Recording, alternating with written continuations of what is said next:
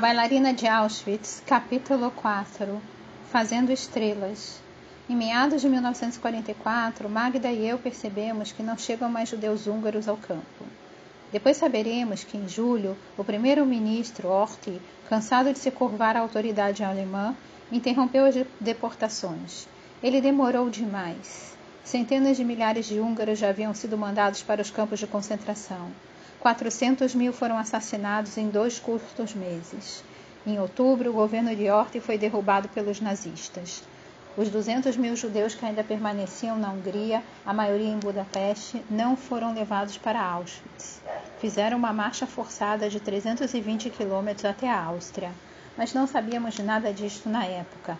Não sabíamos nada da vida ou da guerra fora do campo. Numa manhã de inverno, no fim do ano, ficamos em pé em outra fila. O frio dói. Estamos prestes a ser tatuadas. Espero a minha vez. Enrolo a manga, apresento o braço. Meus movimentos são automáticos. Faço o que se exige de mim. E sinto tanto frio e tanta fome que estou quase paralisada. Alguém sabe que estou aqui? Eu costumava pensar nisso o tempo inteiro. E agora a pergunta surge com dificuldade como se surgisse de trás de uma névoa densa e consistente. Não consigo lembrar como eu pensava antes. Preciso me recordar da imagem de Eric, mas se penso nele de maneira muito consciente, não consigo recriar seu rosto. Preciso enganar a mim mesma na recordação, me pegar despre desprevenida. Onde está Magda? Essa é minha primeira pergunta ao acordar, quando seguimos para o trabalho e a última antes de cair no sono. Olho ao redor para confirmar que ela ainda está ao meu lado. Mesmo que nossos olhos não se encontrem, sei que ela também está cuidando de mim. Passei a guardar meu pão da refeição noturna para podermos dividi-lo pela manhã.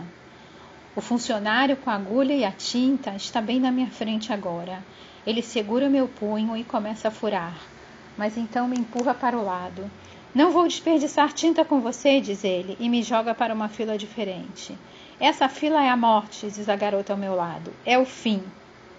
Ela está completamente grisalha, como se estivesse coberta de poeira. Alguém mais à frente da fila está rezando. Num lugar onde a ameaça da morte é constante, este movimento ainda me comove. De repente, penso na diferença entre mortífero e mortal. Auschwitz é as duas coisas. As chaminés soltam fumaças incessantemente. Todo instante pode ser o último. Portanto, por que se importar? Por que investir? Ainda assim, se este momento, este especificamente, for o meu último na Terra, devo desperdiçá-lo com resignação e derrota? Devo passá-lo como se já estivesse morta? Nunca sabemos o que a fila significa, digo a garota ao meu lado. E se o desconhecido nos deixasse curiosas em vez de amedrontadas? Então vejo Magda. Ela foi selecionada para uma fila diferente. Se eu estiver sendo enviada para morrer, se estiver sendo enviada para trabalhar, se eles me removerem para um campo diferente, como já começaram a fazer com outras pessoas, nada importa, a não ser ficar com minha irmã e ela comigo. Somos as poucas prisioneiras de sorte que ainda não ficaram completamente isoladas de seus familiares. Não é exagero dizer que eu vivo para minha irmã. Não é exagero dizer que minha irmã vive para mim. Há uma confusão no pátio. Não sei o que a fila significa.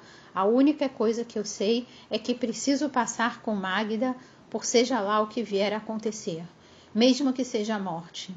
Observo o fosso coberto por uma crosta de neve que nos separa. Os guardas nos cercam, não tenho um plano. O tempo é lento e o tempo é rápido. Magda e eu nos encaramos. Vejo seus olhos azuis. Então Estou em movimento, fazendo estrelas, com as mãos no chão, os pés no ar, eu giro, giro. Um guarda me olha. Ele está de cabeça para cima, ele está de cabeça para baixo. Espero uma bala a qualquer instante. Não quero morrer, mas não consigo deixar de girar mais uma vez. Ele não levanta a arma, está surpreso demais para atirar em mim? Estou tonta demais para ver? Ele pisca o olho para mim. Ok, ele parece dizer, desta vez você venceu. Nos poucos segundos em que atraí a atenção do guarda, Magda cruzou correndo o pátio para se juntar a mim. Nós nos misturamos à multidão de garotas, esperando por seja lá o que acontecerá a seguir.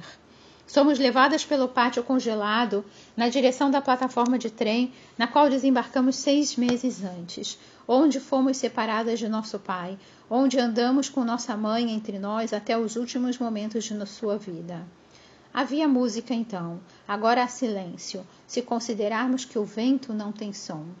A fúria constante do frio opressivo, a boca escancarada e arfante da morte do inverno já não parecem barulhentas para mim. Minha cabeça está repleta de dúvidas e medo, mas esses pensamentos são tão constantes que não parecem mais ser pensamentos. Quase sempre é o fim. Estamos apenas indo para um lugar trabalhar até o fim da guerra, nos disseram. Se pudéssemos escutar pelo menos dois minutos de notícias, saberíamos que a guerra pode ser a próxima vítima. Então aguardamos para subir a rampa do vagão de gado. Os russos entram na Polônia de um lado e os americanos de outro. Os nazistas estão esvaziando Auschwitz aos poucos. Os prisioneiros que deixam para trás, aqueles que conseguirem sobreviver mais um mês em Auschwitz, logo serão libertados. Nós nos sentamos no escuro à espera da partida do trem. Um soldado da Wehrmacht, do exército alemão, não da SS, enfia a cabeça na porta do vagão e fala conosco em húngaro. Vocês têm que comer, diz ele. Não importa o que eles falem, lembre-se de comer, porque vocês podem ser libertadas logo. É esperança que ele não está nos oferecendo ou uma falsa promessa, uma mentira?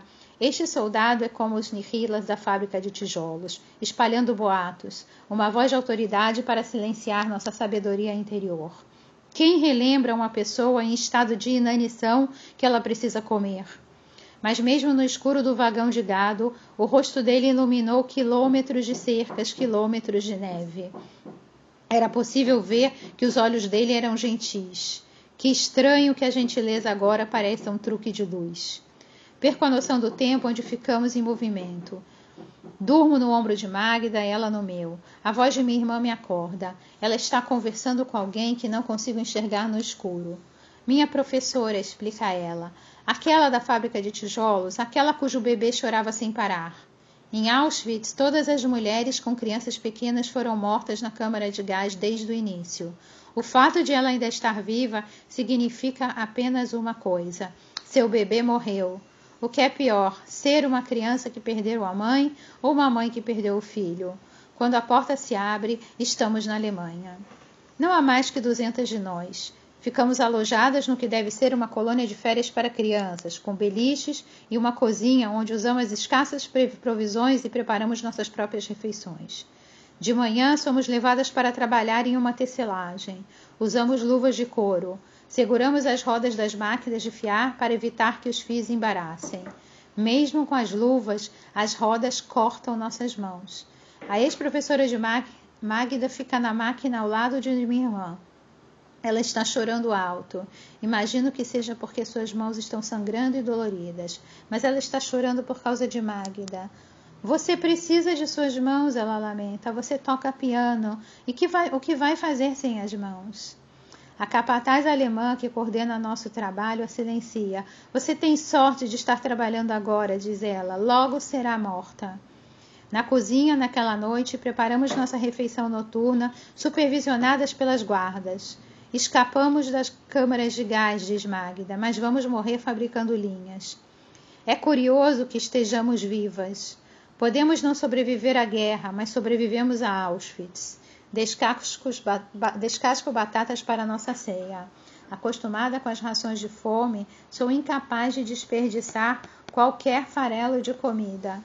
Escondo as cascas de batata na calcinha. No momento em que os guardas estão em outra sala, asso tudo no forno. Quando as levamos ansiosamente à boca com as mãos doloridas, as cascas ainda estão quentes demais para comer. Escapamos da câmara de gás, mas morrerendo, morreremos comendo cascas de batata, alguém fala. E a risada vem de um lugar profundo dentro de nós que não sabíamos que ainda existia. Rimos, como fiz todas as semanas em Auschwitz, quando éramos forçadas a doar sangue para os soldados alemães feridos. Eu me sentava com a agulha no braço e me divertia. Boa sorte na hora de vencer a guerra com meu sangue de bailarina pacifista. Eu não podia puxar meu braço ou teriam atirado em mim. Não dava para desafiar meus opressores com uma arma ou com um soco. mas eu podia encontrar um caminho para minha própria força. E há força em nossa gargalhada agora. Nossa camaradagem e nossa alegria me lembram da noite em Auschwitz, em que ganhei o concurso dos seios mais bonitos. Nossa conversa nos alimenta. Qual é o melhor país? pergunta uma garota chamada Rava. Debatemos enaltecendo os méritos de nossas terras. Nenhum lugar é mais bonito que a Iugoslávia, insiste Rava. Essa é uma competição sem ganhadores. Nosso lar já não é mais um lugar nem um país. A pátria é um sentimento tão universal quanto específico. Se conversarmos muito sobre isso, corremos o risco que desapareça. Depois de algumas semanas na tecelagem, certa manhã os guardas da SS chegam com os vestidos listrados para substituir os cinza que usamos. Embarcamos em outro trem, só que dessa vez somos obrigadas a ficar no teto dos vagões com nossos uniformes listrados, chamarizes humanos para desencorajar os ingleses de bombardearem o trem que carrega munição. Da tecelagem para as balas, alguém fala. Senhoras, fomos promovidas, avisa Magda. O vento no teto do vagão castiga e é arrasador. Pelo menos não sinto fome quando estou com muito frio. Será que prefiro morrer de frio ou por arma de fogo? Gás ou arma de fogo? O ataque acontece de repente. Mesmo com prisioneiras no teto dos trens, os ingleses nos bombardeiam. Fumaça, gritos. O trem para e eu pulo. Sou a primeira a descer. Corro direto para a encosta nevada que cobre os trilhos, perto de uma fileira de árvores finas, onde paro para tentar distinguir a figura de minha irmã na neve. Recupero o fôlego. Magda não está entre as árvores. Não a vejo correndo do trem. Bombas explodem e destroem os trilhos. Vejo um monte de corpos ao lado do trem. Magda. Preciso escolher. Posso correr, fugir para a floresta, lutar por uma vida. A liberdade está tão perto, questão de alguns passos. Mas se Magda estiver viva e eu abandoná-la, quem lhe dará pão? E se ela estiver morta? Isso dura um segundo, o tempo do botão do obturador da máquina. Clique, floresta, clique, trilhos. Desço correndo a colina. Magda está sentada na vala com uma garota morta no colo. Errava. O sangue escorre do rosto de Magda. Num vagão próximo, homens estão comendo. Eles também são prisioneiros, mas não como nós. Não vestem uniformes, mas roupas civis. E eles têm comida. Prisioneiros políticos alemães, imaginamos. De qualquer maneira, eles têm privilégios. Estão comendo. Rava morreu, minha irmã está viva e eu só penso na comida. A linda Magda está sangrando. Agora que temos uma chance de pedir um pouco de, comida, você fica assim, brigo com ela. Você está muito ferida para flertar?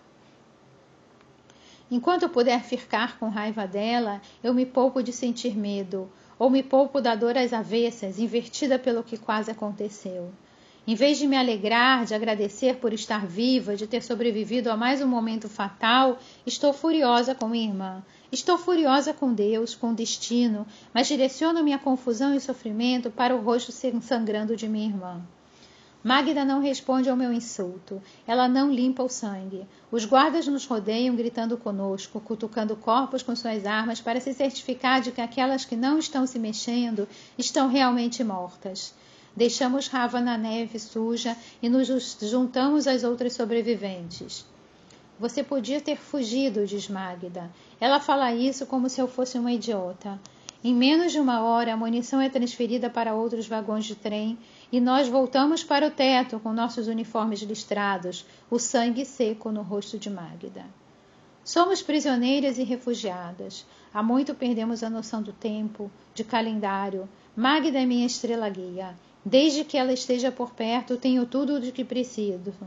Somos arrancadas dos trens de munição numa manhã e caminhamos por dias seguidos. A neve está começando a derreter, dando lugar à grama morta. Talvez estejamos andando há semanas. As bombas caem, às vezes perto.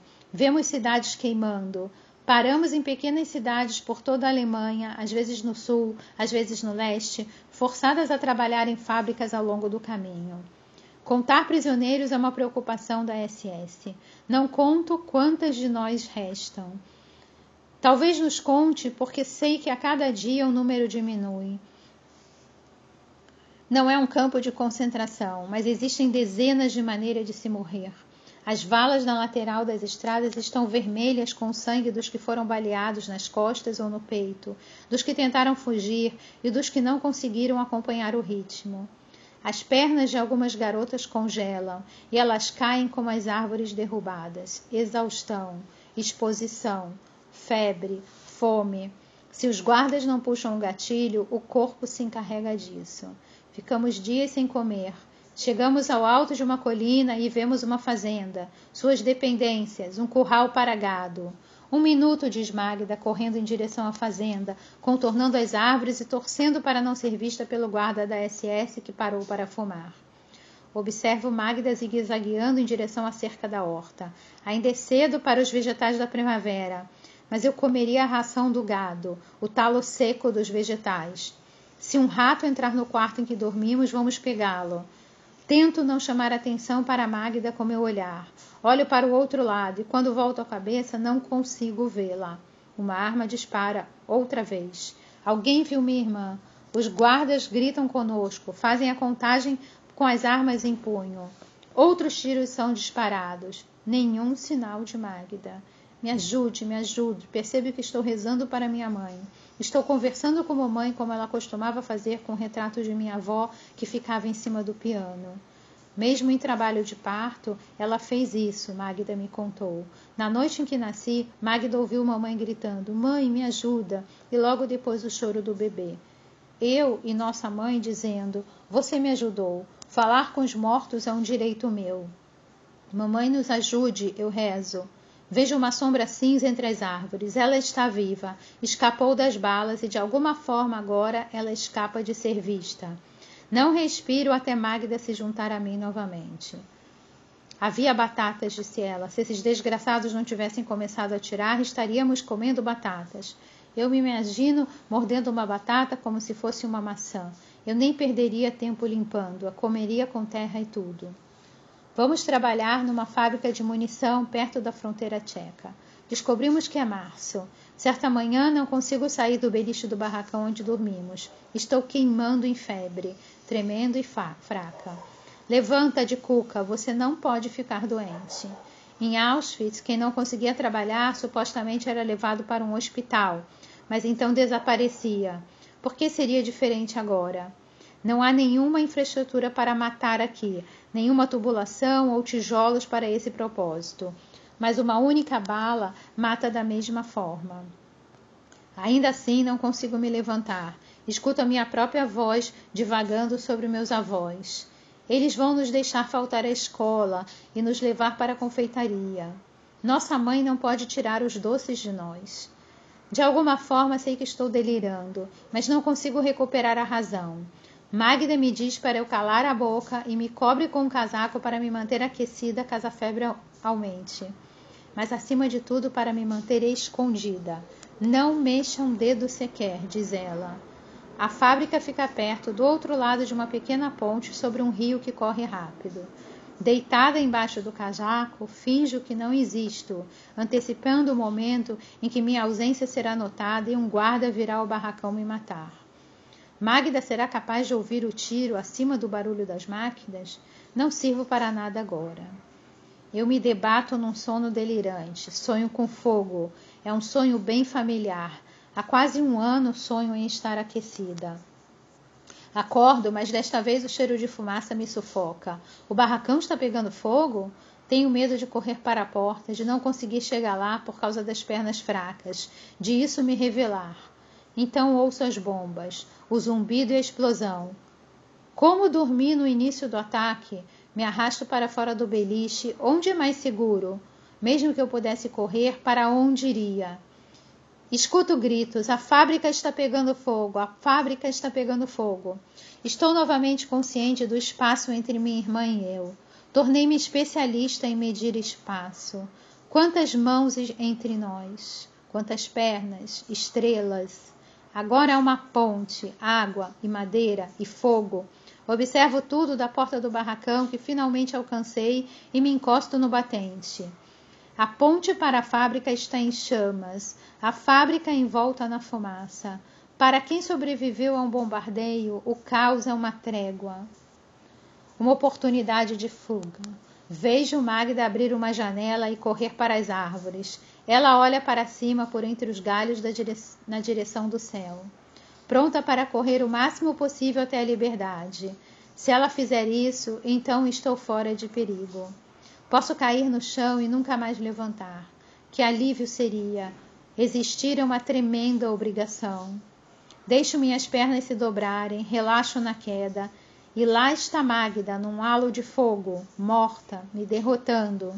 Vou alcançá-la, sinto o calor do fogo. Agora vou me juntar a ela. Agora! Estou indo, digo. Espere por mim. Não acompanho o momento em que ela deixa de ser um fantasma e se torna novamente de carne e osso.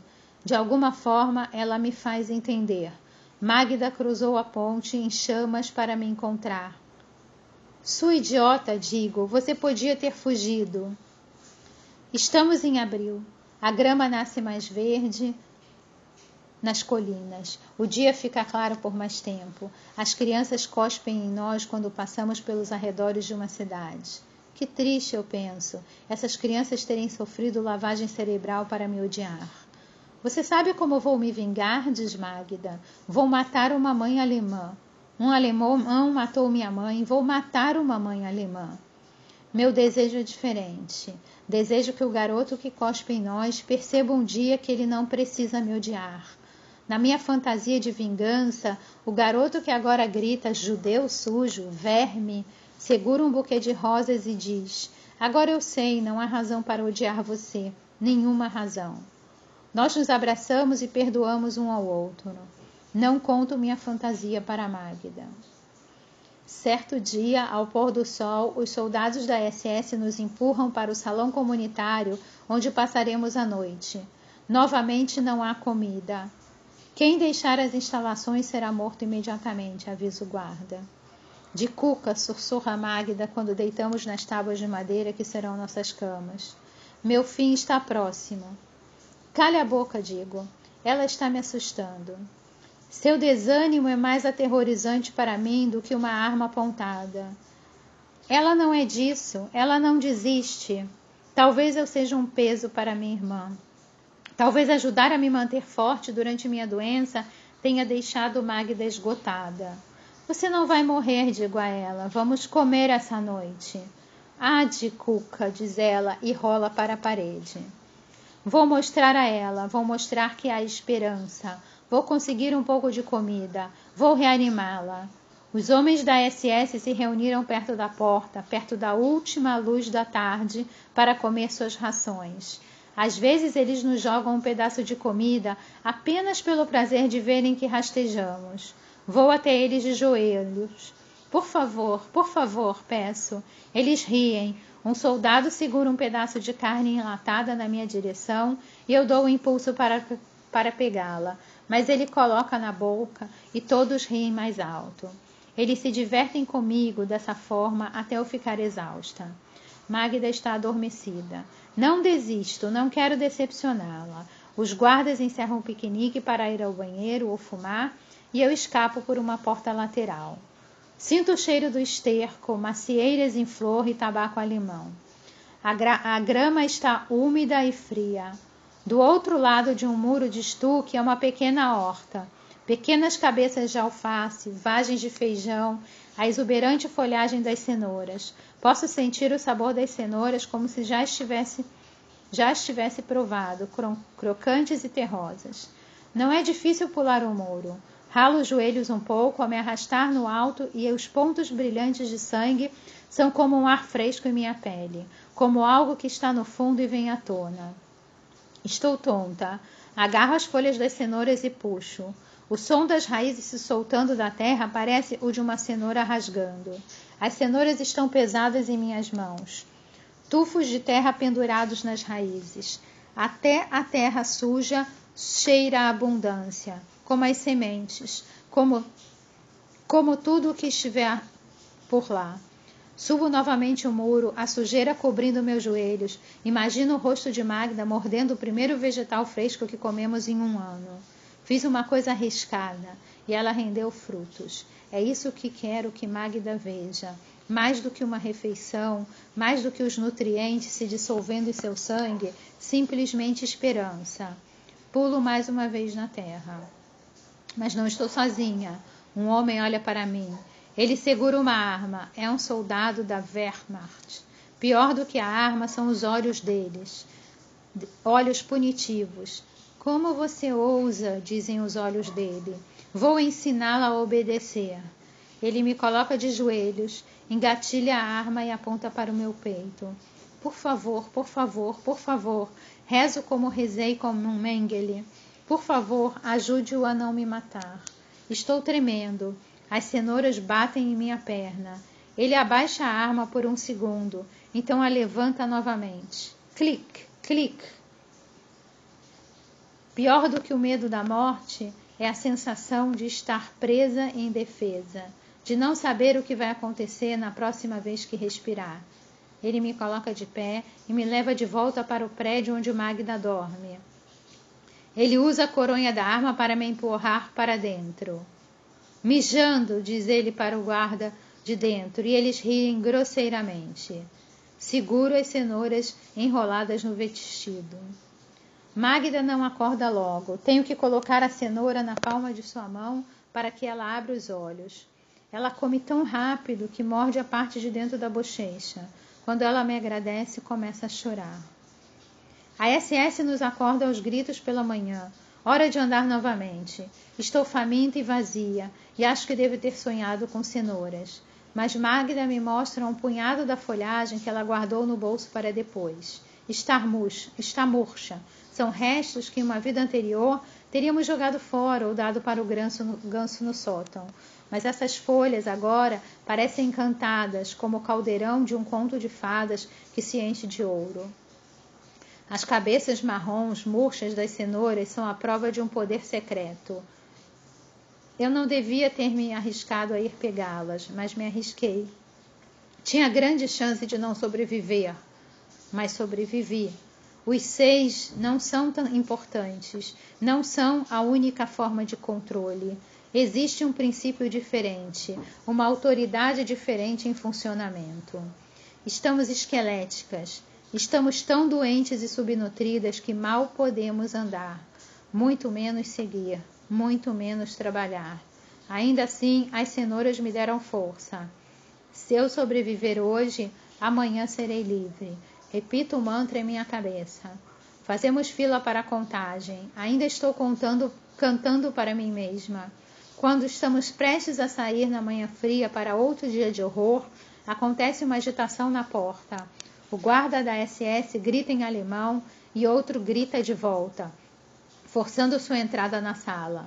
Prendo a respiração e seguro no cotovelo de Magda para não cair. É o homem da horta. Ele está olhando com severidade para todos na sala.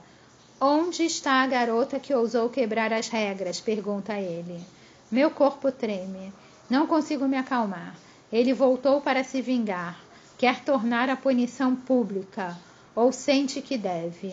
Alguém soube de sua bondade inexplicável para comigo e agora ele precisa pagar por ter se arriscado. Ele precisa pagar pelo período que, perigo que correu, me fazendo pagar pelo meu risco. Estremeço, quase sem conseguir respirar de tanto medo. Estou encurralada. Sei o quanto estou próxima da morte. Onde está a pequena criminosa? pergunta ele novamente. Ele vai me identificar a qualquer momento, ou vai perceber os restos da cenoura escapando do casaco de Magda. Não consigo aguentar o suspense e esperar que ele me reconheça. Me curvo e me arrasto na direção do homem. Magda sussurra algo para mim, mas é tarde demais. E eu me agacho aos pés dele. Vejo a lama de suas botas, o nó da madeira do chão. Você, diz ele, parecendo decepcionado. Fecho os olhos, espero ele me chutar, espero ele me dar um tiro. Algo pesado cai de meus pés. Cai perto de meus pés. Uma pedra? Será que ele vai me apedrejar até a morte lentamente? Não, é um pão, um pequeno pão escuro de centênio. Você deve estar com muita fome para fazer o que fez, diz ele. Gostaria de encontrar esse homem agora. Ele é a prova de que 12 anos do Reich de Hitler não são suficientes para tirar a bondade das pessoas. Os olhos dele são os olhos de meu pai, verdes e cheios de alívio. Esse foi o capítulo 4 do livro Bailarina de Auschwitz. Eu sou Mônica Barg. Este é um projeto voluntário e essa gravação pode ser replicada.